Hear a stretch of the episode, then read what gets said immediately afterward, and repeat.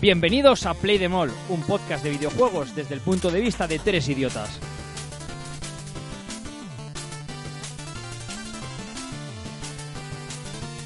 Buenos días, buenas tardes, buenas noches, ¿qué tal? Bienvenidos a Play the Mall. Hola Iván, hola Oscar, ¿qué tal? ¿Cómo estáis? Bien, bien. Aquí estamos, de sábado, día inédito en esta... Hemos grabado prontillo esta semana, ¿eh? Sí. Sí, sí, hemos grabado pronto. Esta semana tenemos que pegarnos mucho la cara, ¿eh? Sí, En sí, este podcast. No, no rocéis mucho, ¿eh? Solo tenemos un micro para los dos y estamos aquí casi boca a boca. Bueno, que... ¿qué tal, Oscar? ¿Cómo estás? ¿Qué tal la semana? Eh, bien, bien, he podido jugar un poquito. Oscar viene directamente de trabajar ahora al podcast con una sonrisa de oreja a oreja. Sí, y unas ganas magnífica, vamos. increíbles. Pero bueno, ¿qué has jugado esta semana, Oscar? Pues me pillé, eh, ya sabéis que a mí me gustan mucho lo- los juegos estos de navecitas espaciales y demás. Me pillé un juego que se llama Elite Dangerous, ¿vale? Que lleva ya bastante tiempo en el mercado y demás, pero no lo había probado todavía. Y me lo estoy pasando muy bien. Muy, muy bien. Hoy has estado jugando un poquillo, ¿no? Nos has dicho. Sí, por la mañana, sí. Guay. ¿Has podido jugar algo más o le has dado caña sola a este juego?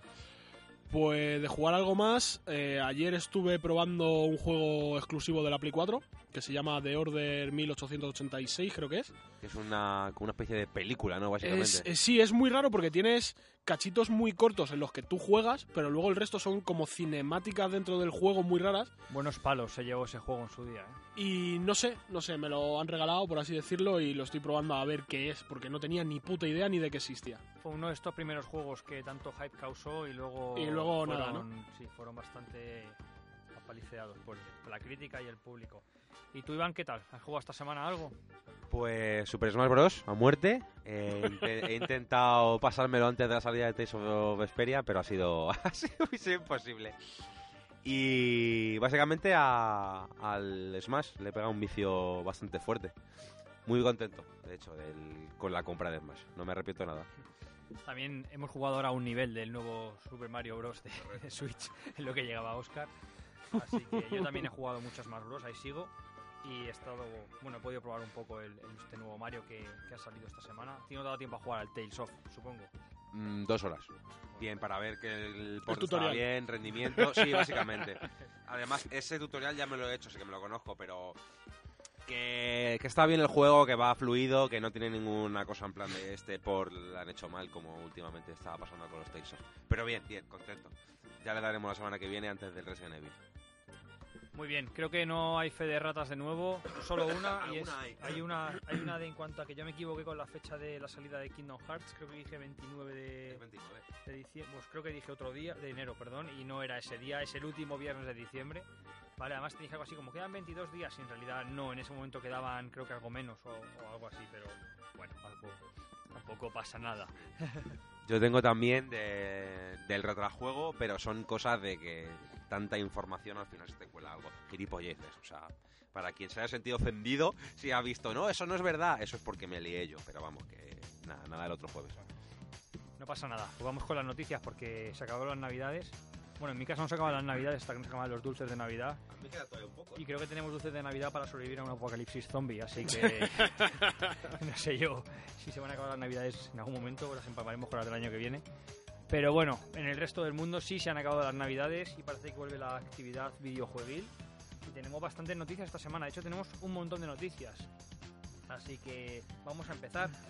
Eh, PlayStation 4 parece que eh, va vendido bastante bien, bastante, bastante bien. Mm, Nos encontramos con que ah, justo después de Navidad la cifra de, de consolas vendidas era de 91,6 millones. He estado mirando con Iván antes, hemos estado mirando las ventas históricas del resto de consolas y por ejemplo hemos visto que Wii en su día vendió 100, 101 millones. O sea, vendió 10 millones más de copias, con lo cual es una de las consolas más vendidas. Así que creo que Play 4 pues al final parece que lo ha hecho muy bien. Creo que Black Friday y las navidades de este año le han metido un buen empujón. Han vendido 5,6 millones de consolas solo en Navidad. No sé si cuenta el Black Friday o no. Las rebajas que- de Navidad han sido brutales, Es tío. que estaba las Play ya a 200 euros con el Spider-Man casi. Te las están regalando ahora mismo la consola casi. Se han vendido en Navidades 50,7 millones de juegos para Play 4. Y PlayStation registró en Navidades creo que también como que algo así como 90 millones de usuarios jugando. Hay que decir que estos datos son de consolas vendidas al consumidor, no distribuidas. Que muchas veces cuando dicen se habla de ventas, se Sí, habla te de- dicen lo que han distribuido y luego devuelven más de la Eso mitad. es. No, aquí hablamos de copias vendidas. Con lo cual, pues está muy bien, está muy bien y ahora mismo es, por supuesto, la consola más, más vendida de la generación y que más usuarios tiene. Pues en contraposición, eh, ya que hablamos de ventas, salido una estadística, bueno, estadística, datos básicamente. Eh, Mario Kart 8 ha vendido eh, solo en este mes de diciembre, bueno, en, en 2018, mejor dicho, 2 millones de unidades más en Japón. Está eh, todas las semanas eh, como el primer juego vendido desde 2018, o sea, es una pasada lo de Mario Kart 8. Siendo un port, además, más o menos, y una reedición del Mario Kart que salió para, para Wii U, que está, está muy bien, está muy muy bien. No deja de vender Mario Kart. Oscar, cuéntanos, ¿qué nos traes esta semana? Bueno, pues aparte de noticias sobre Fallout, que pasaremos luego a ellas, que las traía sorpresa, que la han vuelto a liar, que no puede faltar. Hoy vengo con una noticia de, de Xbox. Y resulta que han metido una especie de actualización y ahora con el Game Pass de Xbox, ¿vale? Han metido un sistema de recompensas. Lo raro de este sistema de recompensas es que te dan unos puntos que puedes canjear por dinero real dentro de la tienda de Xbox o directamente por el pase mensual este, por el Game Pass. Y así más o menos haciendo cálculos muy rápidos, si te haces los logros que tienes que hacer jugando juegos del Game Pass y demás durante tres meses, el cuarto mes es gratis, porque te lo puedes pillar con los puntos que ganas. O sea, incentivan a que la gente juegue. Juegue más y juegue más Ah. variedad, que no juegue siempre a lo mismo y juegue a otros juegos para conseguir algo. Que bueno, no está mal. Está muy bien, la verdad. Es que el modelo de negocio de Microsoft, que es tan distinto en este aspecto al de Nintendo y al de Sony, eh, me parece que, que lo están haciendo muy bien. Siempre, siempre lo diré y es que el punto débil de, de Microsoft es su, su catálogo, sus exclusivos, al menos a día de hoy. Y este tipo de cosas para intentar fomentar que la gente juegue a su plataforma e intentar atraer usuarios está muy bien. La verdad es que si en el futuro, con todos los estudios comprados, siguen este modelo de negocio sacando además juegos atractivos para el público exclusivos, creo que se van a llevar gran parte del pastel. Creo que ahora mismo Microsoft está como sentando un caldo Las de cultivo de Mm. algo que a lo mejor en cinco años puede cambiar la bu- la- las reglas del juego y le puede dar la vuelta a la tortilla totalmente. Y que Me todo el hace- mundo pase de Play a, a Xbox. me hace bastante gracia porque lo han llamado Quest. Entonces, so- a ver, solo puedes acceder a ella si tienes ya el Game Pass comprado, ¿vale? Entonces tú te metes en el menú del Game Pass y tienes una sección de, de Quest, que son misiones, y te dan como misiones el conseguir ciertas cosas dentro de ciertos juegos del Game Pass de ese mes. Entonces, claro, hace que la gente tenga un incentivo por jugar a los juegos que ponen ese mes en el Game Pass de- de Xbox. O sea, que solo con los juegos que vienen en el Game Pass. En un principio sí, Tiene sentido porque si te obligan a tener el Game Pass, imagínate que pagas el Game Pass y te, tienes, y te dicen que tienes que conseguir un logro en un juego que no es del Game Claro. Pass, tendrías que comprarte ese juego. Con lo cual tiene sentido que sean los juegos que ellos mismos están ofreciendo para reconstruir recompensa. ¿Y no creéis que llegará un momento en que ese Game Pass ponga otro apartado en plan de... Aparte, tienes estas misiones, ¿no? De otros juegos que no tienes, en plan de a ver si cuela y les se la colamos y que se lo compra. Yo creo que no, porque creo que por cómo gestionan ellos los juegos, tienden mucho a la- su propia autoglobalización e intentar cada vez meter más cosas dentro de su paquete. De hecho, dentro del Game Pass no solo hay exclusivos, también hay juegos de, de third parties. Sí. creo, creo sí, creo que sí. Lo fuerte o lo bueno es que todos los exclusivos de Microsoft el día 1 ya están en el Game Pass.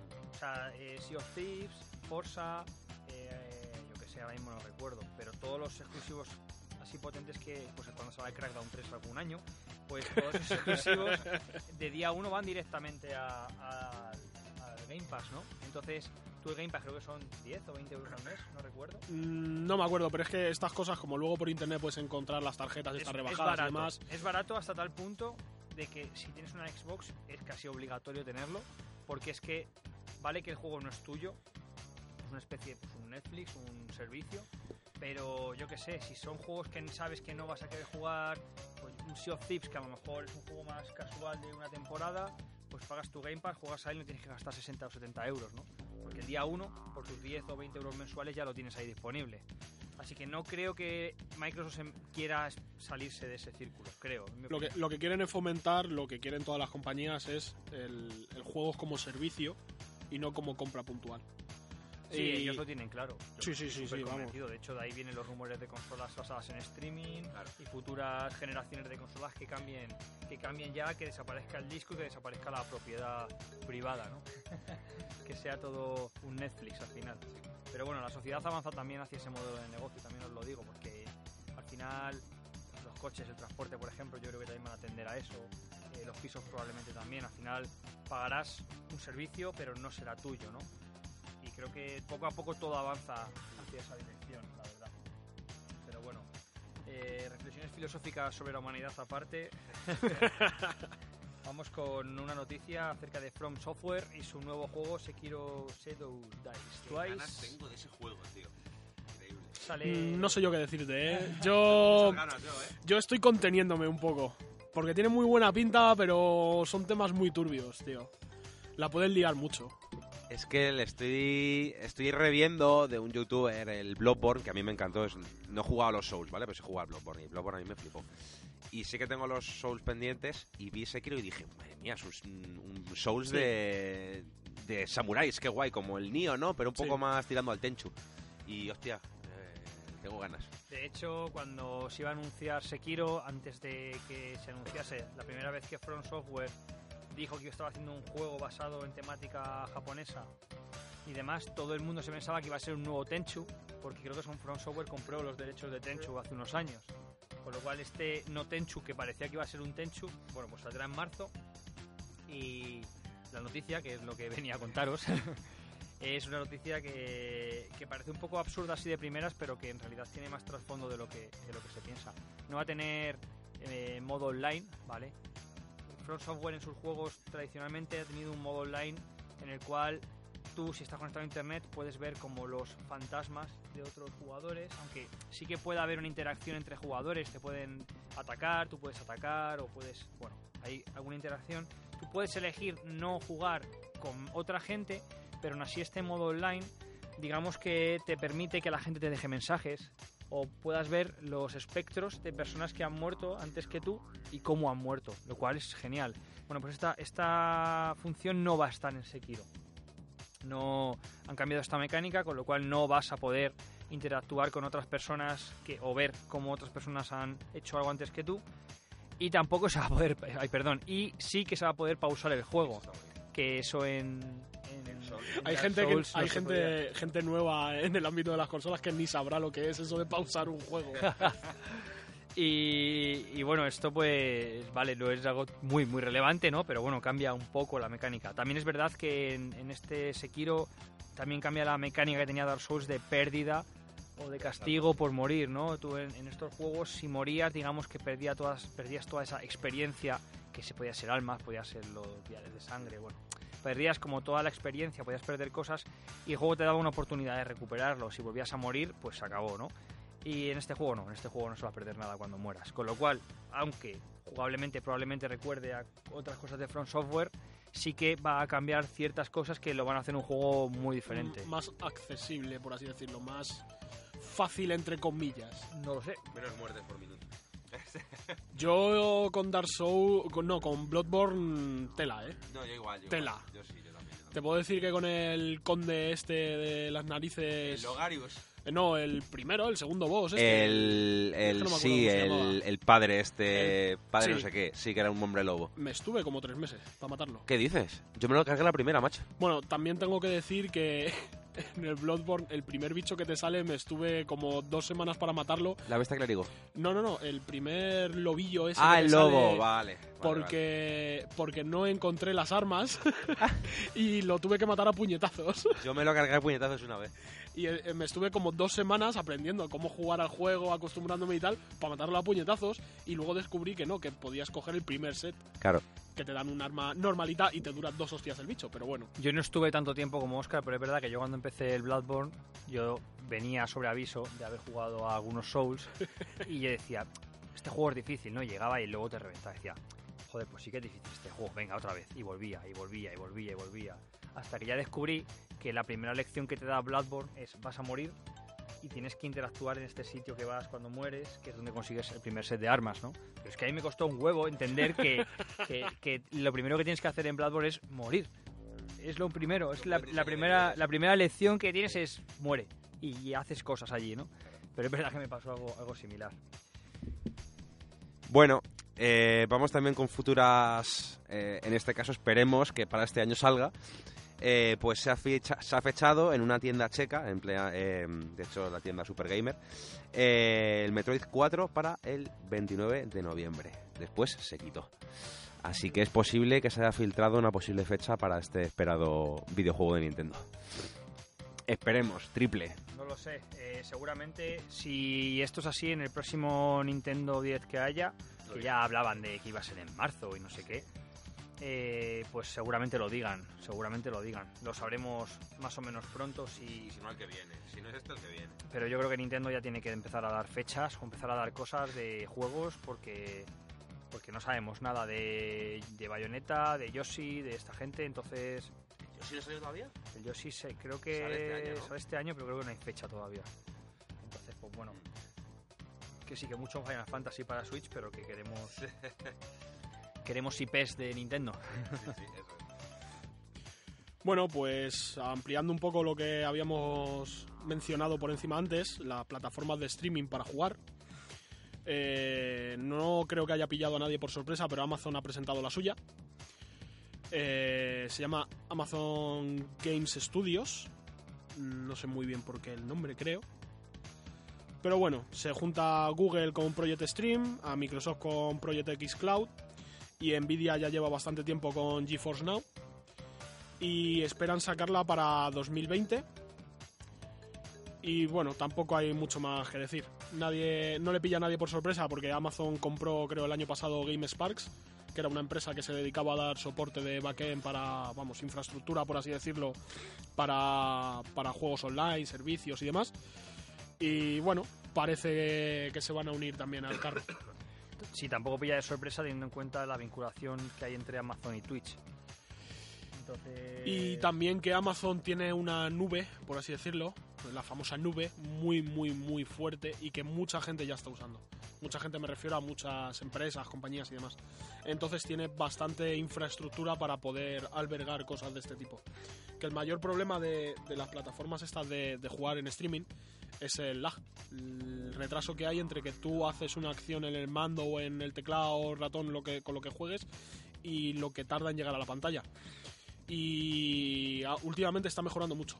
Eso Mucho, le, mucho. eso le ha pasado a Nintendo en Japón con Assassin's Creed Odyssey y con Resident Evil 7, que sacaron en Japón, no sé si lo sabíais, esos dos juegos creo que es inviable que Switch los pueda mover, entonces solamente en Japón hicieron unas pruebas y sacaron esos juegos para jugarlos desde la nube, en streaming. Y por lo visto hubo problemas de lag bestiales y no ha salido muy bien la experiencia allí. Porque Nintendo quiere tratar de suplir su falta de potencia en determinados casos gracias a la nube. Pero claro, tienes que tener unas conexiones de internet de la hostia, unos servidores que funcionen muy bien y, y bueno, pues no sé si al final es a día de hoy algo posible. Entonces, Mm. esta gente que Amazon pues tendrá más no sé, poder que Nintendo, entiendo, más dinero por lo menos. Igual sí que pueden. Mm, Dinero no sé yo, pero ya hecha la infraestructura seguramente. De hecho, salió ayer, sin ir más lejos, en, en televisión, que Amazon es la empresa más, más prolífica del, del mundo, la que más dinero tiene. Puede ser. Sí, había desbancado a, a Apple hace, Sí, unos hace. meses. Sí, sí, sí. Ayer salió que el, el director de Amazon o quien sea era el hombre más rico del mundo. Sí, el Jeff Bezos Sí. este, sí. Porque, porque se iba a divorciar, ¿no? Ah, Y te- sí, ya sé, sí. Y, si le tocaba divorciarse creo que tenía que pagar no sé cuánto y entonces la mujer o exmujer se iba a convertir en la mujer más rica del mundo, algo así. Sí, esa noticia la vi. bueno, seguimos. Eh, vamos a hablar del juego de Alien.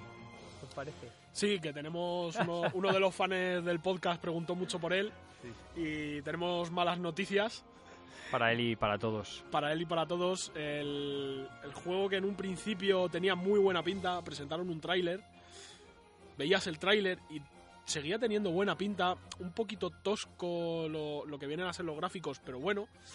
Y cuando acaba el tráiler aparecen los dos odiados botones de descárgalo en Play Store y descárgalo en iTunes Store. Y bueno, esto solo quiere decir que el juego va a ser para móviles.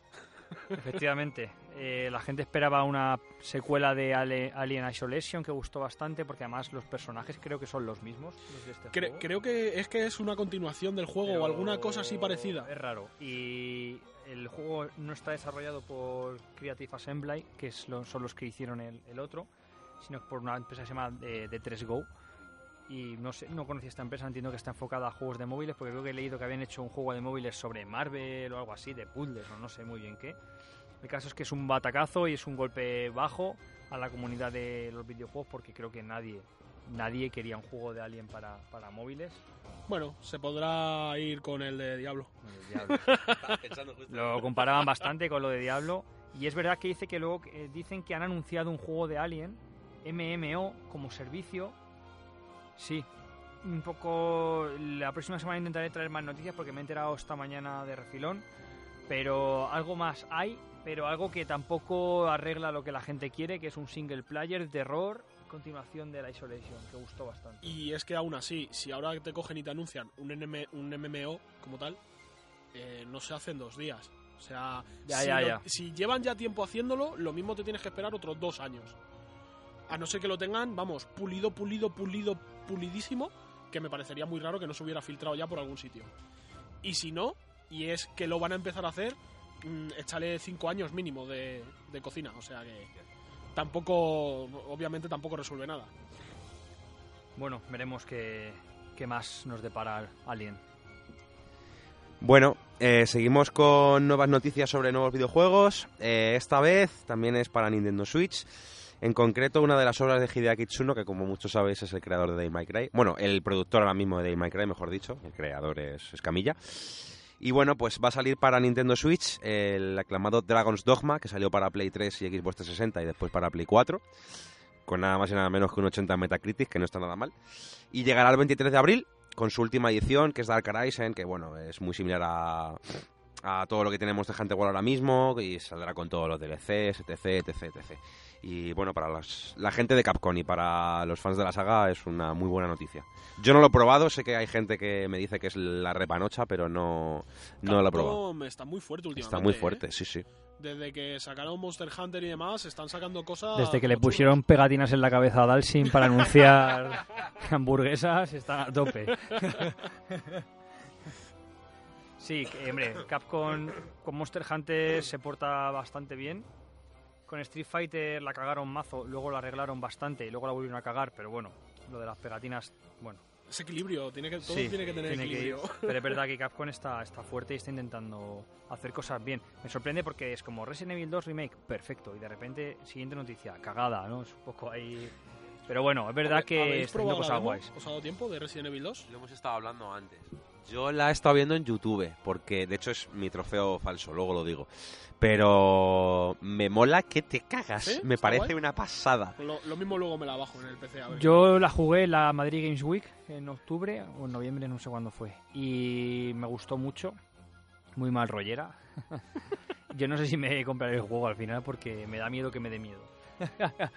Bueno, eh, es para eso. O sea, el juego tiene que dar miedo, la gente es lo que busca, pero que si realmente lo voy a pasar muy mal jugando, igual no... Yo creo que en Resident Evil 2, con evitar los pasillos con ventanas, Ya. lo tienes todo casi hecho. ¿Sabes la movida, tío? Que yo pensaba que iba a ser en plan más rollo Resident Evil 4. Muchas balas, que los matabas básicamente medio fácil. Pero viéndome el gameplay ayer, es que no mueren con tres disparos. No, no, no, no. Tiene- no. Tienes, que, economizar y. tienes que economizar bien. como el Resident Evil 2. Y es que da Pues mucho suyo, miedo, ¿eh? Eso es lo suyo. Yo cuando jugué la demo me acuerdo que, joder, vacié un cargador de balas en un zombie hasta y no moría el tío, y no moría. Y, al final dije, es que me estoy quedando sin balas, me tengo, me voy, me marcho y me, me voy ya porque no, no tiene sentido seguir con esto. Y va con dos balas y entonces llegas a la siguiente habitación y hay cuatro zombies y es como, mierda. Voy a decirte, voy a decirte una gilipollez. ¿Subiste de nivel las balas? No, no subí de nivel las balas, igual ese fue el problema. no, pero realmente jodido y, terrorífico, ¿no? Que es lo que la gente quiere de este juego. Me gusta, me gusta. La mecánica... Pues los zombies son la hostia. O sea, son como más... La IA es... Son zombies, ¿vale? Pero la IA es, la IA es más inteligente, evidentemente, que, que hace muchos años cuando salió el original. Y se nota bastante. Porque los zombies hacen cosas que haría un zombie. O que tú crees que podría hacer un zombie, dado que no existen, pero... Pon un ejemplo. lo que creemos. Pon Por un ejemplo, ejemplo. un Se tiran por la ventana. Un zombie va por ti, sí, pero un zombie va por ti, hay una mesa en medio y él, y él se come la mesa no, y se tira por encima de la mesa, o sea, no, No, no la no, no la esquiva objetos Sí. ni hace cosas raras, ¿sabes? A eso me refiero. Entonces está bastante bien hecho en ese aspecto. De hecho, a, a tal nivel llega el, el detallismo de la demo, ¿no? Que ves como Leon va con. Se pone con la, con la linterna abajo de la pistola. Y cuando se acerca a una pared, en vez de atravesar la pared o quedarse quieto, ¿no? Encoge los brazos, tío. Y se queda así en la pared pegado. Es, o sea, tiene unas, unas tonterías cuando, pues los, Hombre, cuando es que es lo pisan los charcos. Hostia, mola Es mogollón, lo ¿eh? suyo, tío. O sea, todas esas tonterías antes no se hacían porque costaban mm, mucho a nivel de, de, de potencia de la consola, por así decirlo. Y ahora con, la, con las consolas que hay, yo creo que la- las empresas se están centrando demasiado en tener unos gráficos de la hostia y no se centran en los pequeños detalles que son los que de verdad hacen que el juego tenga inmersión y te guste. Me parece Porque una, es una los, sobrada. los gráficos, al fin y al cabo, unos juegos son mejores, otros juegos son peores, unos más pulidos, otros menos, pero bueno, son gráficos. Hmm, Te pueden gustar más o menos, pero te va a dar igual, al fin y al cabo, entre comillas. efectivamente. Y cosas como la que dices tú, de que recojan los brazos cuando se acercan a una pared, o que si pasan por encima de algo se tropiecen. Claro. Eh, a mí ha habido una cosa que siempre me ha hecho mucha gracia, las escaleras. Las escaleras estas, no unas escaleras normales, sino de- las de agarrarte con las manos y subir. Sí. En los juegos viejos tenías una escalera con 300.000 barritas para subir Sí. y el personaje hacía apaga, apaga, tiraba dos brazos y había subido la escalera Sí, entera. sí. Y ahora ya, bueno, ahora, hace ya bastante, empezaron a hacer los juegos más realistas en ese sentido de el personaje realmente agarra la barrita. Claro. Son eso chorradas, pero son chorradas que le dan mucha inmersión al Otro juego. detalle que no todos los juegos hoy en día hacen es los espejos. Cuando hay También. un espejo una habitación que se refleje no solo la habitación, sino el personaje cuando pase y las acciones que Pero hace. eso, eso lo puedo, eso lo puedo entender porque es dentro de lo que cabe más complicado a la hora de programarlo. Mm, y consume más recursos, digámoslo de alguna manera. Pues en Mario Odyssey, cuando vas al- a la nave, hay un espejo y se refleja Mario perfecto. Hagan lo que hagan. Y en los charcos de agua también. Con 60 FPS, ¿eh? Ojo. Bueno, ¿son FPS reales o no? Los, de, los de, los de Switch sí lo son. La resolución son 720 en pantalla pequeña, pero son 60 frames por segundo, ¿eh? Pero hay que decir que lo- los juegos de Switch en portátil van que va, que es que se te va la olla, ¿eh? los suyos sí. Los suyos sí, algunos ports no, pero... El juego este de Ark Evolve que salió el port hace poco para Switch. o sea, de- dentro de que el juego ya en sí era bastante, como podéis notar en la risa de los colaboradores, este, era bastante infame. Por lo visto en Switch es que ha sido, pues eso, ha sido una catástrofe. No me extraña. O sea, es que no sé cómo se les ha ocurrido meter Arc en una Switch. Pues flipa, sí, verlo. O sea, si ya en un ordenador no va bien, y te estoy diciendo un ordenador, no un ordenador normalito para jugar, te estoy diciendo ordenadores de 2.000, 3.000 y más de euros que valga el ordenador, con gráficas tope de gama, con procesadores tope de gama y todo lo que tú quieras, el juego no va bien. ¿Cómo lo metes en una Switch? Sí, sí vi unas fotos y lo han metido pues como, como se podía esperar. Son los gráficos, de, textura, son los gráficos de del todo. Players, tío. Te lo juro, son los gráficos del PUBG, tío. Que son malísimos. O sea, es que da, da puta pena, tronco. Esa es, que, es que es de risa, es de risa. Bueno, seguimos con noticias. Ubisoft y su The Division 2 ha decidido partir relaciones con Valve y su, su tienda online para juegos que es Steam, la archiconocida Steam, y se va a llevar The Division 2 a la Epic Store de Epic Games. Ya hablamos de esto hace un par de semanas, creo recordar, de cómo la Epic Store estaba empezando a recibir un volumen bastante importante de juegos AAA. Algunos estaban saliendo en, ambas plataformas, pero The Division 2 se va directamente a la, bueno, se va a la tienda de Ubisoft, a su propia tienda online, pero para PC saldrá en, que se llama Uplay, la tienda de, Sí, la de, la de Ubisoft, sí. y también saldrá en la tienda de Epic, con lo cual si alguien en PC está pensando en, en echarle un ojo, que no lo busque en Steam porque no lo va a encontrar. Va a salir solamente en, en la, en la tienda de Epic. No nos pilla de sorpresa teniendo en cuenta la noticia que tuvimos hace dos semanas de cómo, por eso, efectivamente parece ser que porque Epic eh, ofrece menos, o sea, digamos que pide menos comisión por la venta de juegos a las compañías, evidentemente están todas migrando hacia allá. Y como está ganando un nombre bastante importante en la industria del videojuego esta empresa, por toda la revolución que está llevando a cabo en este último año, pues allá que se va de Division 2. Yo estoy preocupado. Porque eh, Steam no está haciendo nada. O sea, ten en cuenta que están perdiendo una, una cuota de mercado, se están yendo un montón de compañías bastante gordas, están dejando de publicar un montón de juegos. Y yo no sé si es que están preparando algo entre bastidores para dar un golpe en la mesa y decir, os habéis ido pero vais a querer volver. O es que simplemente les ha pillado tan de sorpresa que no saben qué hacer. Yo creo que tienen que tener algo en la recámara seguro. O sea, es Steam. Lleva mucho tiempo siendo el primer distribuidor en PC, ¿no? Eh, algo tienen que tener, por desde, fuerza. desde prácticamente el principio. Claro. Pero igual llevamos un montón de años esperando Half-Life y no hace Ya, nada, ya. ¿sabes? Aparecerá algún día, O sea, yo tengo la fe. La, la- la cosa es que Valve siempre ha sido muy hermética a la hora de, de lo que está haciendo, lo que está preparando para un futuro. Y yo no sé si tenían realmente preparada, por ejemplo, un lavado de cara completo a Steam, con una interfaz nueva, más actual, alguna Mm. chorrada así. O simplemente se la están comiendo con patatas. Yo, pues, evidentemente no lo sé. y la verdad es que yo, joder, hasta yo soy usuario de Steam, que no juego a PC. Curioso. Tengo hasta mi cuenta de Steam y demás. Y, y la verdad es que no sé muy bien qué van a hacer, pero algo tendrán que hacer, supongo, porque si no se van a Es que de, empezar a quedar sin... de momento Steam está en la posición de ¿os habéis ido? Vale, me la suda. Ya. Y claro, te la suda al principio, pero como siga haciéndose bola aquello, les puede quitar el mercado totalmente Epic, ¿eh? También Ya. es verdad que Steam da muchos servicios Y es a lo que son que- los juegos. Supongo que van a adoptar una postura más de marca, de bueno, Epic son los chinos, ¿no?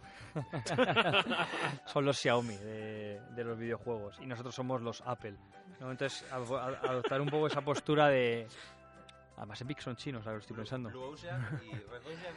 No exactamente así, pero sí que creo que a lo mejor ellos, Steam va más por imagen de marca, fidelización de cliente, oferta de servicios, eh, quizá ofertas especiales a clientes que llevan tiempo con ellos, eh, solución de servicio técnico mejor, tip- eh, ese tipo de cosas que hace que aunque seas más caro, eh, La gente quieras que la gente te elija, ¿no? Entonces, mm, supongo que a lo mejor están preparando algo así, a lo mejor van a empezar a bajar comisiones a las marcas, no lo sé.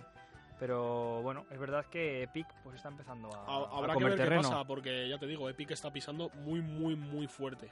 Pero muy fuerte. A ver, Fortnite da muchos Fortnite da muchos muchos céntimos, tío. bueno, hemos acabado con las noticias Las flash, flash, sí, sí, sí, ¿no? Vamos con la noticia más gorda de la semana, con la que empezamos el año fuerte, fuerte. Oscar, cuéntanos. Oscar A está ver. perdido ahora mismo. ¿Cuál queréis primero? ¿La de Bungie? Esa, esa. Bueno, ¿Qué ha pasado pues. con Bungie y Activision. Hace un par de días saltó una notición que se había estado rumoreando, por así decirlo, las horas previas.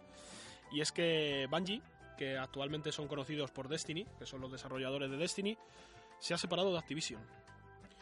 Y esto resulta curioso porque en un principio con Activision tenían un acuerdo en el cual iban a estar en una asociación de 10 años y iban a sacar tres juegos. Por lo tanto, hay un Destiny que falta. Y también resulta muy curioso que se han separado y se han quedado con la IP. Se han quedado con la IP de Destiny Bungie. Ahí habrá habido pasta de por medio. Es que ese es el tema, que no se sabe qué ha pasado, porque esto ha pillado a todo el mundo desprevenido, no se sabe qué ha pasado y no se sabe a qué clase de acuerdo habrán llegado y es más, ayer, ayer por la noche o hoy por la mañana primera hora he visto ya una noticia de que una marca, una marca de estas, una, una firma de abogados, eh, va a presentar una demanda contra Activision y está empezando a recopilar información y demás porque sospechan que ha habido alguna clase de fraude ahí porque no se sabe por qué se han separado. O sea que a lo mejor Activision lo ha liado Je, y para compensar daños y que Bungie no vaya más allá les han dicho, venga va, quedaros con la IP y, y ya está. Es que esa, esa es la cosa, porque en un principio están investigándoles a ver si han hecho algo fraudulento, porque es muy raro que una, una distribuidora de, de la categoría de Activision, bueno, categoría del peso de Activision, coja y me corte un contrato que tiene, que todavía iba a durar un par de años más por lo menos, con, con una desarrolladora bastante fuerte, y pierda encima la IP. Y hay que tener en cuenta otra cosa. Destiny, aun con todas las críticas que está teniendo y demás, y que la gente anda súper cabreada con ellos, es un juego que da dinero. Sí, sí, sí. Claro que da- o sea, O sea, me refiero que da- con que da dinero me refiero a que no es un juego que, que, que no sea rentable. El juego es rentable. ¿Vale? O sea, los costes que han tenido para hacer el juego y todo esto, el, lo que están ganando con el juego en todo el mal estado en el que está, les está siendo rentable. Sí, con la última actualización esta de Forsakens que han hecho, que lo que hicieron, han hecho directamente es regalar el juego base, poner una oferta para los DLCs que ya había y el último DLC, que es el de Forsaken, cobrártelo a precio completo, le han metido un empujón que te cagas porque al dejar el Destiny gratis es que la gente, ah, voy a probarlo y joder, Yo te digo, yo lo he probado, lo he jugado el juego base, ¿vale? Porque lo pusieron, no sé si fue cerca de verano o por ahí, lo pusieron una temporada gratis, no sé si una semana o un fin de semana o algo así. Y el juego está chulo, está entretenido. Lo que iba a decir es justo eso, en plan, nos metemos con Destiny a veces, pero que no es un juego de mierda, que es un juego en el que hay Es mucho, muy bueno. mucho dinero metido y es un juego que, que tiene sus bondades, que hay gente que, que evidentemente le gusta, y si te ponen un juego AAA a menos un año menos de un año después de su salida, gratis, completamente gratis, no una demo, no una beta, no un pase de estos, no, gratis. Para tratar de engancharte y que digas, joder, cómo mola. Venga, pues mira, aquí tienes todo el DLC que hemos sacado nuevo de Forsaken por 20, 30 pavos lo que cueste. Porque si quieres jugar con la comunidad, pues claro, tienes que estar en la última. Y todo el mundo cae. Y ala. Eh, me parece. Lo que se critica mucho porque dice, joder, hay gente que ha pagado 60, 60 euros de salida hace ni un año y ahora está metido un DLC. Sois unos cabrones y Bueno, dejándolo otro gratis. pero Mejor me un parece- año que una semana, como Fallout. pero me parece algo bueno para que la gente pueda también pues conocer el juego, probarlo, ¿no? Y joder, que es lo que siempre digo, que parece que estamos en contra de las compañías muchas veces cuando hablamos y para nada. O sea, me parece una buena decisión, De las compañías no, de las distribuidoras, no sé yo qué. pero me parece una buena decisión el, el que digan, bueno, vamos a intentar traer más gente, ¿no? Porque estos juegos se jactaban tanto de, no, vamos a hacer juegos que duren 10 años, ¿no? De servicios, de tal, y al final, pues bueno, pues no. Pero bueno, que ahí está. Y la ruptura esta, bueno, hay vídeos de la gente de Bungie celebrando la ruptura. sí, sí, sí, sí, sí. Eh, gente de Epic Games y Phil Spencer, que es el CEO de, de Microsoft, de, de Xbox, mejor De dicho, Xbox, sí. eh, ha felicitado o les han mandado un guiño eh, directamente a, a Bungie, en plan, muy bien hecho. Hay que, Eh, te- hay que tener en cuenta que Activision, en el- eh, creo que fue en el último reporte de beneficios y demás, eh, dijo que, que no estaba satisfecha con los resultados de Destiny. Que no eran satisfactorios los resultados de Destiny. A lo que Bungie respondió que le parecía muy bien, pero que ellos están haciendo un juego del que están muy orgullosos y de que su juego eh, da dinero. O sea, que, que es rentable. Entonces que no sabían a santo de qué habían estaban diciendo eso. Y es lo de siempre, responder ante accionistas. Una pregunta de Nuf, porque no sé a qué viene este el hate a Activision, tío. Me he quedado ahí como a medias en todo lo que ha pasado con Activision. Blizzard. O sea, por- porque compró Blizzard esta la movida esta. Solo por eso. A ver, no será solo por eso, pero una de, uno de los principales detonantes de toda la animadversión que hay hacia Activision es por la que está liando con Blizzard, World of Warcraft y demás. Porque la están liando gordísima, pero gordísima. Que yo, joder, yo recuerdo haber jugado a juego Activision, ahora mismo no te sé decir cuál, pero bueno, no era un malo juego ni mucho menos. Pues es como Creo- EA. De, de hecho, creo que Rayman era de Activision. Puede ser. Es como EA. Mm, EA, ¿por qué la gente le tiene asco a EA? Pues por prácticas que van haciendo a lo largo del tiempo Sí. que son buenas para ellos para ganar dinero, Claro. pero no son buenas para, Para la comunidad. nosotros, para la Mm. comunidad de jugadores, a la hora de que te pelean directamente. claro. Te sacan más dinero por todos lados, te joden estudios que te gustaban, todo este tipo de cosas. Mm, Entonces, bueno, otro detalle curioso sobre esto es, eh, si, si no lo sabéis, eh, Destiny se, se distribuye a través del launcher de Blizzard, La, ba- el Battle.net. del Battle.net. Y Blizzard es de Activision también. Y han dicho que no va a haber ningún problema y que el juego va a seguir recibiendo soporte y va a seguir estando presente en Battle.net. Algo ha pasado ahí raro para que Blizzard, perdón, Activision haya les hayan cedido tanto. Es que tiene que haber tiene, tiene que haber alguna mierda por ahí detrás de las guapas, de las que te cuentan y no te crees.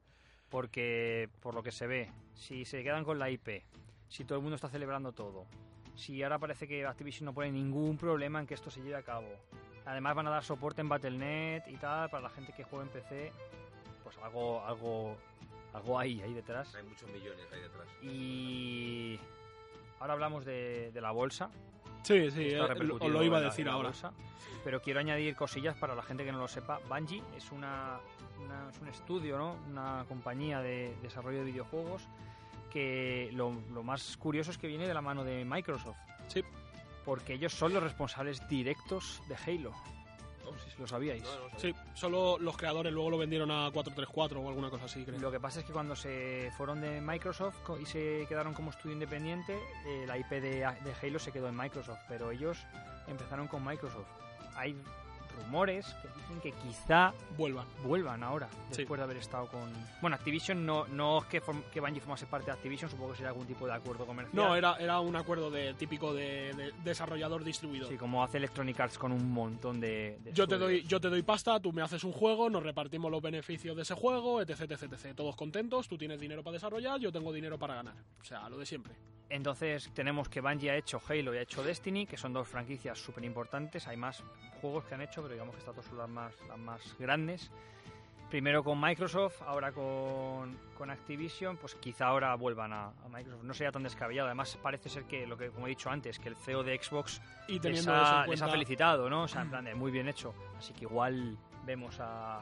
Y como encima Microsoft está con la cartera suelta y soltando los billetes para comprar estudios... como me saquen otro Halo y sea bueno, me vamos, me da un No, parraque, pero chaval.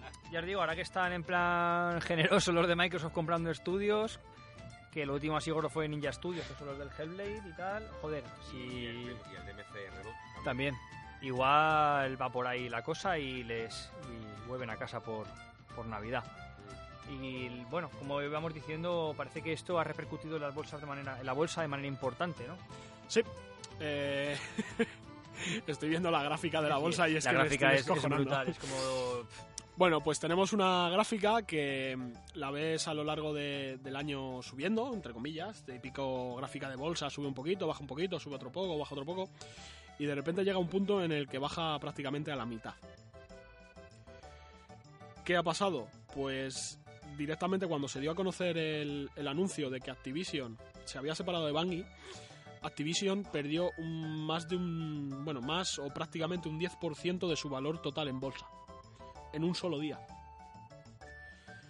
Y la caída ahora mismo está en alrededor de un 40% en apenas tres meses. Entonces, bueno, habrá que ver dónde acaba Activision. También es verdad que en todo lo que es el entorno de distribuidoras están todas cayendo en bolsa. Sí, ya Todas. hablábamos de la caída en bolsa de Electronic Arts también. Exactamente. Están, vamos, no sé si será un que la gente, bueno, la gente, los inversores, accionistas y todo esto confían menos en el mercado de videojuegos este año por algún tema que maneje esta gente o si será simplemente una regularización de la bolsa como tal, que no parece por las caídas que están teniendo. Pero vamos, están todas que, vamos, para abajo y corriendo además hacia abajo. Ahora subirán en enero. No sé yo qué decirte, ¿eh? Están perdiendo muchísima pasta, tío. Con todo lo que hay en enero, tío. Es que, a ver, estamos hablando de bolsa y un 10% y tal, y jiji, jaja, Mm. pero es que al nivel que manejan estas compañías, un 10% en bolsa, lo mismo son 4.000 millones o 5.000 millones, tío. Que se dice pronto, ¿sabes? Entonces, bueno, habrá que ver qué pasa. Yo no puedo arrojar muchos datos ya que mis escasos conocimientos Igual, mercantiles no, no me dan para mucho más. Sé que, que una compañía baje en sus acciones es malo para ella. y sé que hay cosas que hacen bajar las acciones. También sé que muchas veces no es culpa a lo mejor del estudio, a lo mejor no es culpa directamente de Activision, sino que como todo esto se basa en socios inversores que meten la pasta para sacar una rentabilidad, muchas veces esta gente, también lo hemos dicho en algún podcast, no es gente ni que sepa del mundo de videojuegos, con lo cual esto de la bolsa, pues bueno, es un poco extraño, ¿no? Una de las compañías que más cambios en bolsa experimenta es Nintendo, porque como hace tantas cosas raras, parece que los accionistas están ahí en plan No saben de, si fiarse o no. de cartón, pero cart- pero videojuegos, pero cartón, ¿qué estáis haciendo? Y, y estas cosas le, le sientan un poco mal a Nintendo, ¿no? Y sí es que se ven cambios, pero es verdad que no que desafortunadamente no puedo opinar mucho desde ese punto de vista porque no poseo los conocimientos necesarios. Que yo sepa, cada empresa tiene como un baremo en plan de tenemos 20% de subida y 20% de bajada. En plan de que ese es el rango normal. Si baja un 10%, a lo mejor dicen, "Meh, tampoco es para tanto. Porque ese 10% va a subir en mm, cosa de tres meses. El- Efectivamente, entiendo que la bolsa no es algo eh, permanenta- permanentemente constante y con lo cual puede haber subidas y bajadas previsibles, pero es verdad que, que, bueno, tienen que tener cuidado y es un indicador de cómo están yendo las cosas porque cuando hablábamos de... ¿Quién fue quien bajó en bolsa? Electronic Arts y hablamos el por qué había bajado en bolsa, ¿no? E- Ellos mismos ya esperaban menos, menos pasta al finalizar el año con todo lo que les había sucedido, entonces, pues bueno, siempre es un indicativo, pero creo que nosotros, desde nuestro punto de vista, podemos aprender, podemos intuir cómo van a ir las cosas, pero tampoco podemos hacer mucho más, ¿no? Desde nuestra humilde posición de, de jugadores. Pero bueno, está bien, está bien ver cómo afecta todo esto a- al, al mercado bursátil de los videojuegos. La, la gente se ha emocionado también mucho con esto porque a lo mejor ahora también se separa Blizzard. Eso, eso he oído, pero Que es, es más difícil, a ver, es mucho más difícil que se separe Blizzard que Bungie, porque Bungie al fin y al cabo solo era un acuerdo de colaboración, por así decirlo, y Blizzard fue comprada, entre comillas, las acciones de la empresa, la la- las acciones mayoritarias de la empresa fueron compradas y tal. Pero eh, Blizzard, por así decirlo, sigue existiendo. Blizzard sola, ¿vale? Lo que es la empresa de Blizzard Enter- Entertainment. Y la gente ya anda por ahí especulando a ver si se separan, a ver qué hacen, porque últimamente Activision parece estar forzando mucho la mano de Blizzard y vamos, se han ido dos de los tres fundadores de Blizzard de la empresa directamente, se han pirado. Entonces, bueno, no tiene pinta de que estén muy a gusto. Y el otro día estuve viendo estuve viendo un mini reportaje entre comillas que hablaban sobre quién estaba ahora al mando de Blizzard y tal y y es gracioso. Ahora mismo al mando de Blizzard hay dos personas que puedan optar. No me acuerdo de los nombres de memoria, lo siento mucho. Una de ellas fue la persona que canceló el MMO, creo que era de, de Jedi. Eh, no me acuerdo cómo ¿el se llamaba. No, el Kotor no, el MMO. eh, es que no me acuerdo el Star Wars, no sé qué. Que la gente les puso, pero vamos, a parir. el MMO no era el 13, ¿no? ¿Cómo se llamaba? Es que no me acuerdo ahora del nombre, se me ha olvidado, tío. Y la otra persona es uno de los, de los socios originales de Blizzard, por así decirlo, de los fundadores, que a su vez es la persona que convenció a los otros dos fundadores de Blizzard para que se unieran a él y montaran la empresa. O sea, que tiene que ser un tío que maneja bastante, pero bastante, bastante. Y no me refiero en plan de pasta, sí, que también, sino a la hora de hacer lo que quiere, conseguir la gente que quiere para hacer lo que quiere. Tomar decisiones en sí, la empresa. Sí, sí, sí, sí. Y vamos, a, a los otra, las otras dos personas que se salieron de, de Blizzard, cuando tú le preguntabas quién era el líder, te decían que era este, este tipo. Siempre. O sea, te decían que, que sí, que ellos eran cofundadores, pero el, el, líder, el jefe, el cabeza, era este hombre. Entonces, bueno, habrá que ver qué pasa. Porque ya te digo, últimamente la están liando muchísimo. Pues ya veremos, a ver que 2019 empieza fuerte, a ver qué pasa con Activision y sus partners, a ver qué pasa con Bungie y quién sabe si Microsoft anunciará pronto un nuevo Halo por, Ojalá, por la gente ojalá, de Bungie. ojalá. Pero bueno, vamos a pasar ya a la siguiente sección. Hoy nos va a quedar un podcast más corto, de verdad, no como cuando lo decimos y no lo cumplimos. espérate, espérate. Vamos a hablar de los juegos de la semana. Eh, Esta semana no va a haber retrajuego, ya traeremos, tenemos que ir dosificando poco a poco. Así que ya, ya traeremos más. Vamos a hablar de los juegos de la semana. Eh, Esta semana solo van a salir dos juegos. Iván, cuéntanoslos directamente. Pues sale Dragon's Lair Trilogy para Nintendo Switch. Seguro que muchos lo recuerdan porque fue una aventura gráfica que salió para los juegos de FX, estos del mundo, que vendían de vez en cuando. Tengo para- todas las colecciones completas en casa. Pues Con las carcasas originales y los juegos yo tengo dos completas de ellas. No sé si fueron como cuatro o cinco. Por ahí, ¿no? Pues fue- o más. Y al Dragon Slayer le eché muchas horas en su día en mi flamante Pentium 2. Pues sale el, si no recuerdo mal, el 17, os lo voy a confirmar ahora mismo, Sí, el 17 de enero. Para, para Nintendo Switch. Muy ilusionante, cuanto menos. Yo, si sale barato... Te echas una risa, por lo menos. sí, tío. ¿eh? Además, te, está muy chulo. Que las animaciones que tenías al morir eran geniales. Eran muy, muy buenas. Y era, era un juego bastante, bastante gracioso. De hecho, cultura popular, sale referencia a Dragon Slayer, sale en Padre de Familia. Hay una referencia clara a Dragon Slayer de es como aquella vez que no sé qué, que fuiste a la mazmorra de tal y sale Peter ahí como si fuese el tío y muere. Que hay una animación que como que de repente no sé por qué le cae ácido o algo así y Sí. se convierte como todo en, en huesos, ¿no? En Sí, un esqueleto. sí, Y también sale la... Así comienza la segunda temporada de Stranger Things, por cierto. Van a las recreativas y están jugando al Dragon Slayer allí. Igual que la primera se basa en Dungeons and Dragons, la segunda empieza con el Dragon Slayer. Con lo cual es un juego muy importante en la cultura popular y muy gracioso. Ahora que está al loro si sale barato, igual merece la pena gastarse el dinero. Además que son, ¿cuántas horas de juego?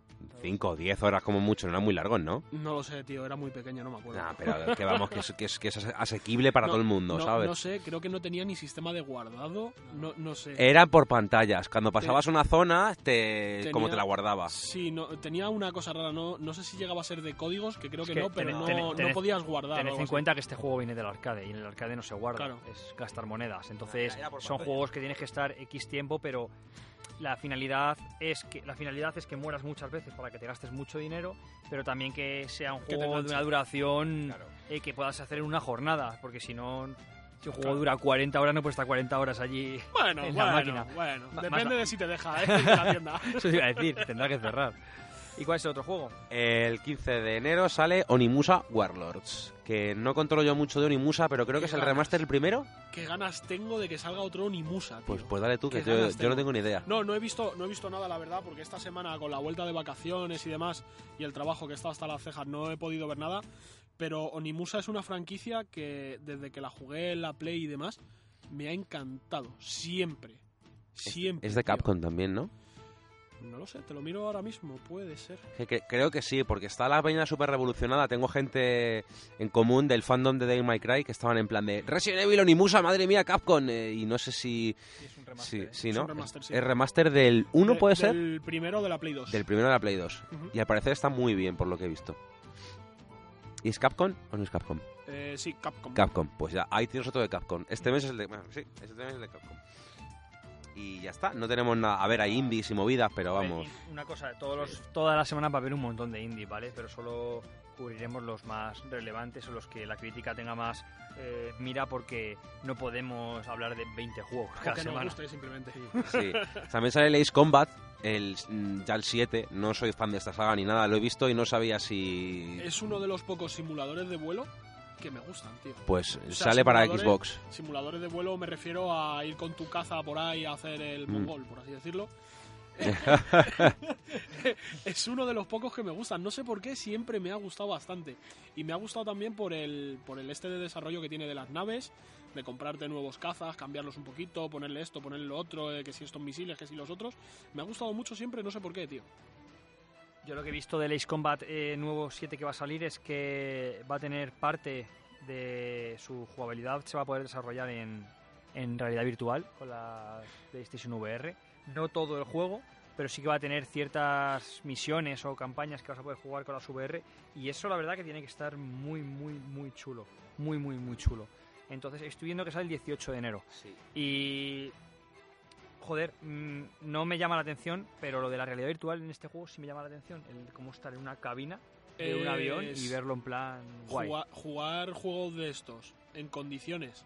Y bueno, la Play, pues vale, con las VR. Pero si lo coges para ordenador, un juego de estos, cambia infinitamente que lo juegues con un, con un sistema de joystick más jotas. Y si ya tienes gafas de realidad virtual, es alucinante. Lo de las VR tiene que ser una, una pasada, unas Oculus ahí o algo en plan guay, tiene que estar súper, súper guay. Guay. Por cierto, antes de nada. Sale también el 18 de enero Kingdom Hearts VR Experience. La antesala y retrospectiva en VR de la saga ha sido aplazada. Yo creo que es una especie de resumen de toda la saga. No sé, no me he informado, lo estoy viendo ahora, Me ¿eh? acabas de pillar. No sé, no sé. Ya. La, la semana que viene que hablaremos de Kingdom Hearts o la siguiente, si quieres, hablamos de este de esto que no sé ni lo que es, es porque lo, lo acabamos de ver ahora mismo. Sí, sí, es que me, me suena haber leído algo de Kingdom Hearts y digo, ¿esto qué mm, carajo es? Y estoy viendo que sí, que parece ser que... Ah, es- se puede descargar gratuitamente. A lo mejor sale en la Play Store o alguna cosa así. Igual son cinemáticas. Son cinemáticas, sí. Vale. Sí, sí, son cinemáticas. Nada, pues no cuenta como juego. Fuera. Muy bien, chicos, pues vamos a ir terminando el podcast de hoy, cortito, ligero. Vamos con los trofeos. Y, y nada, Iván, ¿tienes un par de trofeos? Sí, tengo, tengo un par de trofeos. Bueno, de hecho tengo tres. ¿Tenéis vosotros alguno? Sí, yo tengo dos. Vale. Pues voy con mi trofeo. Vamos a empezar por lo, por lo bueno. Vamos a empezar por lo bueno. Mi trofeo de rupia de oro de esta semana son los mundos de Super Smash Bros. Ultimate. Cada, bueno, en el modo historia. Esto es spoiler, ¿de acuerdo? Quien no lo quiera escuchar puede saltarlo. Que seguro que alguno me mata. Y, y ya está. Y que ya apa- se- y que se- apague, sí, que apague el- podcast, sí, sí, porque ya, se queda poco, sí. Eh, bueno, en el modo historia tenemos un mapa de lo que viene siendo la zona donde están todos los espíritus y demás. Y hay como especies de vórtices o cosas así que están basados en X videojuegos. El primero que me he encontrado yo, que va a ser en principio este trofeo, era el mundo de, de Street Fighter, que vas con un avión, como si fuera el Street Fighter 2, yendo de país en país enfrentándote a X luchadores. Pero claro, luego me he ido encontrando con más mundos y el que más gracia me ha hecho y eh, también mucha ilusión es que el mundo de Donkey Kong es el primer mundo de Donkey Kong Country 1 y las misiones donde están los espíritus coinciden justo también donde están los, las fases de cada, de cada Donkey Kong y los enemigos son los enemigos que salen en esos, en esos mundos.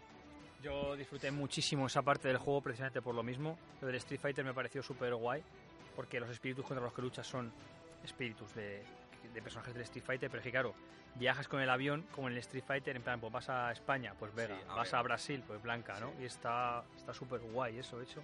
Y efectivamente en el Donkey Kong ese minimapa que hay es recuerda mucho al- a la primera fase No, no, es- del- es- es o es igual, prácticamente sí. igual, sí, del primer Donkey Kong Country y es está muy muy bien, la verdad es que sí, está muy muy bien. Yo tengo un trofeo muy bueno para, para Square Enix y el señor Nomura y su inminente Kingdom Hearts 3 y es que se acaba de anunciar que van a sacar DLCs gratuitos el día de salida y ya de oh, día- parche de lanzamiento no, o sea, habrá uno siempre lo hay, ¿vale? Pero no va por ahí. Van a sacar unos DLCs que son las cinemáticas del epílogo del juego y de un final secreto que tiene el juego para intentar evitar spoilers y evitar filtraciones innecesarias antes de, de última hora. Con lo cual la prensa que pueda jugar el juego antes no va a poder acceder a estas, a estas cinemáticas porque no saldrán hasta el día de salida y días posteriores que irán, pues en los tres primeros días van a sacar varios varios DLCs, llamémoslo así, que contendrán estas, estas cinemáticas completamente gratuito, por supuesto. Y, creo que realmente es por evitar filtraciones que ya han tenido bastantes, la verdad, más que porque el juego no esté todavía terminado, que creo que después de 240 años de desarrollo el juego ya estará más o menos hecho. Así que, así que bueno, pues muy bien, muy bien Square y muy bien Nomura para intentar evitar, aunque sois un poco mamones porque habéis sacado 420 trailers también, pero bueno, no pasa nada. Voy con mi rofeo... Rofeo, muy bien. Trofeo de plata. Trofeo. Trofeo y rofeo. trofeo de plata y el trofeo de rupia falsa porque también me cago en la puta. En fin. eh, el trofeo de plata va para el doblaje en castellano de Resident Ah, un Evil trofeo 2. doble, ¿no? Es un trofeo doble. Un relleno. Efectivamente. Está porque también va del rollo. Ayer cuando vi lo de la demo, eh, yo pensaba que las voces iban a ser en inglés y subtitulados en español. Y me encontré de repente con que Leon estaba hablando en español y yo, me cago en la puta. Y la verdad es que me gusta mucho la voz de Leon. Es un poco mayor a mi gusto. Me parece que es un poco rollo 40 años y Leon tiene 20 en ese juego, como mucho, no sé. Pero ahí va la otra parte del trofeo, que es el trofeo de mierda. Eh, la demo de Resident Evil 2 dura 30 minutos y cuando completas esos 30 minutos, independientemente de donde estés en la demo, o sea, te puedes quedar parado en la primera sala, pasan esos 30 minutos y te la comes. Te la cancelan y ya no puedes volver a jugar. Muy rico. Cascón. Haciéndolo bien. Hombre, así eran las demos antes, tío. Sí, pero tú la, encima- puedes, tú la puedes volver a jugar desde el principio. También es verdad, pero bueno, no sé, no deja de ser... Yo lo veo bien, aun con todas las limitaciones lo veo bien, porque no deja de ser una forma de dejarte experimentar, entre comillas, ver el juego por tus propios medios, sin tener que recurrir a ver vídeos de otra gente o lo que sea. para que te decidas si te gusta o no. O sea, A ver, evidentemente una demo siempre es algo bueno. Es verdad que ya que la pones, pues déjala, ¿no? Y que te- que- quiero decir, que te la pasas, pues juega 10 veces lo mismo si quieres, pero no me, no me lo cortes. Es un- algo menor quizá, porque evidentemente está muy bien que tengas una demo, pero bueno, tampoco igual costaba tanto dejar que... Supongo que lo harán para que... Cancélala X días después, a lo mejor. que déjale ¿Sabes, de ¿Sabes lo que pasa a veces, Iván? Que a veces estas demos son versiones finales del juego que están eh, capadas. Entonces, a lo mejor es por seguridad, porque yo sé que ha habido. Se han craqueado juegos o se han hackeado juegos a partir de sus versiones demo. Ha pasado muchas veces. Te descargas la versión demo, haces ahí algún glitch raro, alguna historia rara y de repente tienes acceso al juego entero. hay una palabra muy bonita que se usa mucho en estos casos que se llama data mining. Y es gente que directamente coge los archivos del juego y se pone a descomprimirlos, desencriptarlos y demás para ver qué hay. Y te encuentras, pues, te encuentras vídeos, cinemáticas finales, como decías antes, de, de juegos y tal. Y claro, si tú pasas una demo que, que está hecha a partir de una versión pre-release del juego y la pasas capada y alguien se salta lo que ha escapado, tiene acceso a todo el juego. A ver, acceso O a lo, cierto o a lo punto. mejor a, a un Puede juego que está a medias. Y demás, exactamente. Puede descubrir cosas que no estaban anunciadas que querías anunciarlas tú como un bombazo, chorradas de estas. Entonces las compañías se cuidan mucho en salud con estas cosas. De hecho, eh, por seguridad, sí. de hecho esto que decís pasó con los DLC del Fighter Z, que descubrieron que iba a salir Broly y Bardock porque encontraron archivos que ponía eh, PJ em, barra barra barra eh, Goku Father o alguna cosa así ponía. Y dicen, coño, va a salir el Bardock y el Broly lo mismo. Sí, sí, eso me lo vi que, que bueno, y, y se han descubierto mil cosas, se han descubierto personajes que iban a aparecer en juegos que no han aparecido, zonas que iban a aparecer en juegos que no han aparecido, que están se han quedado residuales en los juegos, aunque no se han llegado a terminar de programar o no aparecen en la versión final jugable. Pero haciendo el, lo que ha dicho Oscar, el data mining, se puede ver mucho contenido en los juegos que, que iba a salir y En que Dark, se quedó ahí. Souls, en Dark Souls y en Bloodborne hay muchas cosas. Sí, sí. Muchas cosas. Zonas, bosses finales que al final no han pasado al juego final y muchas cositas así. Muy bien. Bueno, mi último trofeo es el trofeo nostálgico, que ha sido a jugar al, al New Super Mario Bros. Deluxe U, no sé cómo se llama, ¿vale? El que salió ayer. y, joder, eh, me parece increíble que pueda seguir haciendo un juego tan adictivo, divertido y guay, con una mecánica tan sencilla y básica como es el salto. El salto. O sea, es como la mecánica básica de los videojuegos de plataformas y, y no necesitas más, ¿no? Para tener un juego guay. Sí necesitas más, ¿vale? Pero al final todo se basa en el salto. De hecho, no sé si habéis visto vídeos de gente que juega Super Mario Maker en plan super extremo, Sí. super hardcore, y, y no dejan de ser un enlace de saltos de una manera o de otra. Y- con la concha, sube, Sí, pero son todos saltos, ¿no? Todo el rato. Y la verdad es que quería darle el valor que tiene a... Coges una mecánica muy fácil y le das un lavado de cara. Vale que esto es un port, ¿vale? Y no es de ahora, pero bueno, es ahora cuando estoy jugando. Y sacas un juego que, que sigue estando muy guay. Aunque tengo que darles un poco de caña porque me parece que el precio ha sido excesivamente alto para el juego que es. Bajo mi punto de vista. Pero bueno, eso es mi opinión personal. na- es- bueno, iba a decir es Navidad, es, es prácticamente Navidad, tío. Quieren sacar el último dinerillo ahí Sí. antes de, del, del siguiente año Sí, fiscal. pero te sacan un Crash y un Spyro por 40 pavos con tres juegos y ahora te sacan un Mario por 60. Con un juego. Son, do- son dos, son dos. Bueno, es Mario, es su emblema, sí, por es así su- decirlo. em- sí, sí, sí, lo sé, pero me parece... 50 me habría parecido un precio más justo. 60 me parece un poco elevado para el juego que es. En Nintendo siempre están igual. Ya, pero Nintendo tiene una horquilla de precios que va desde los 40 hasta los 70 en función del, del juego no- y no son siempre tan caros. Entonces, pues no sé, pero bueno, ya está, lo he pagado, o sea que Sí. tampoco me puedo quejar mucho. Bueno, yo os traigo trofeo sorpresa de mierda de Fallout. Trofeo, Fallout. trofeo Fallout, trofeo Fallout. Ya lo echábamos, la semana pasada Que- lo echamos de menos. que además ha salido a la luz hace nada, ayer o antes de ayer creo que fue, y es otra cagada más. O sea, si ya no han tenido suficientes con el pobre Fallout, otra cagada más. Que bueno, puedo hacerlo trofeo conjunto de estos múltiples como el de Iván, porque también hace un par de días han metido un parche al juego con más de 150 correcciones de errores, que se dice pronto, que ole sus huevos, es un buen parche. No sé qué han hecho al juego ni tal, pero joder, ¿Te 150 imaginas que- correcciones de errores ¿Te imaginas es que un parche en condiciones. descargas el parche y abres el juego y es un juego totalmente diferente? Pero todo, todo, Pues todo no me diferente. extrañaría. Todo diferente. O sea, todo. Bueno, pues la cagada de este trofeo es que se han dejado accesible al público la sala de desarrolladores. Ay, lo he leído esta mañana. Eh, con sala de desarrolladores me refiero, prácticamente todas las empresas cuando desarrollan un videojuego tienen una zona ah, para ellos para probar eh, cosas del juego. Es lo que llaman el modo debug este, ¿no?